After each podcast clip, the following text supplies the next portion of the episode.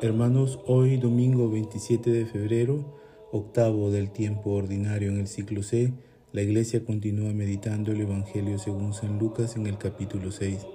A continuación lo leemos. En aquel tiempo dijo Jesús a los discípulos una parábola. ¿Acaso puede un ciego guiar a otro ciego? ¿No caerán los dos en el hoyo?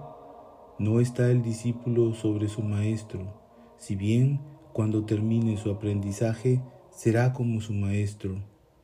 ¿Por qué te fijas en la mota que tiene tu hermano en el ojo y no reparas en la viga que llevas en el tuyo? ¿Cómo puedes decirle a tu hermano, hermano, déjame que te saque la mota del ojo sin fijarte en la viga que llevas en el tuyo? Hipócrita, sácate primero la viga de tu ojo y entonces verás claro para sacar la mota del ojo de tu hermano pues no hay árbol bueno que dé fruto malo, ni árbol malo que dé fruto bueno. Por ello, cada árbol se conoce por su fruto, porque no se recogen higos de las zarzas, ni se vendimian racimos de los espinos. El hombre bueno, de la bondad que atesora en su corazón, saca el bien, y el que es malo, de la maldad, saca el mal porque de lo que rebosa el corazón habla la boca. Palabra del Señor.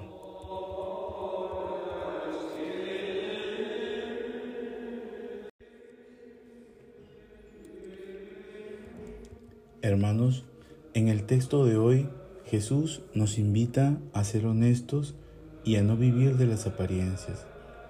Por ello es importante que junto a su Espíritu hagamos un camino de interioridad y con su gracia vayamos descubriendo lo que hay en nuestro corazón.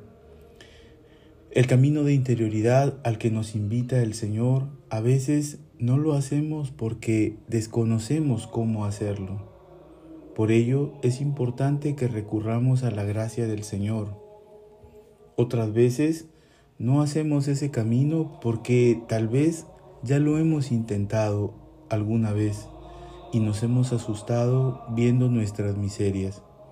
Y es allí donde preferimos las apariencias. La tentación del cristiano, de todos los cristianos, de, todos los tiempos, es vivir un cristianismo light, sin exigencias, sin profundización. Jesús nos invita a ingresar a nuestro corazón y sacar de él todo lo que haya de malo y pecaminoso, para que no nos engañemos. El pecado nos vuelve ciegos y hablamos obviamente de una ceguera espiritual. La conciencia, dice el Catecismo de la Iglesia Católica, es como nuestro sagrario, en donde solo tenemos acceso nosotros y Dios. Cuán importante sería que en ese itinerario hacia nuestra conciencia y nuestro corazón lo hagamos acompañados del Espíritu Santo, pero también recurramos al sacramento de la reconciliación para sacar de nuestro corazón toda la oscuridad que deja el pecado y nos dispongamos a llenarlo de Dios. Jesús remarca otra cosa importante, los frutos. En este punto no podemos engañar, porque si en nuestro corazón hay pecado y maldad, nuestros frutos serán malos. Pero en cambio, si en nuestro interior está Dios y siempre limpiamos nuestro corazón, entonces nuestros frutos serán buenos. Las apariencias no podrán evitar que nosotros demos frutos buenos o malos de acuerdo a lo que haya en nuestro corazón.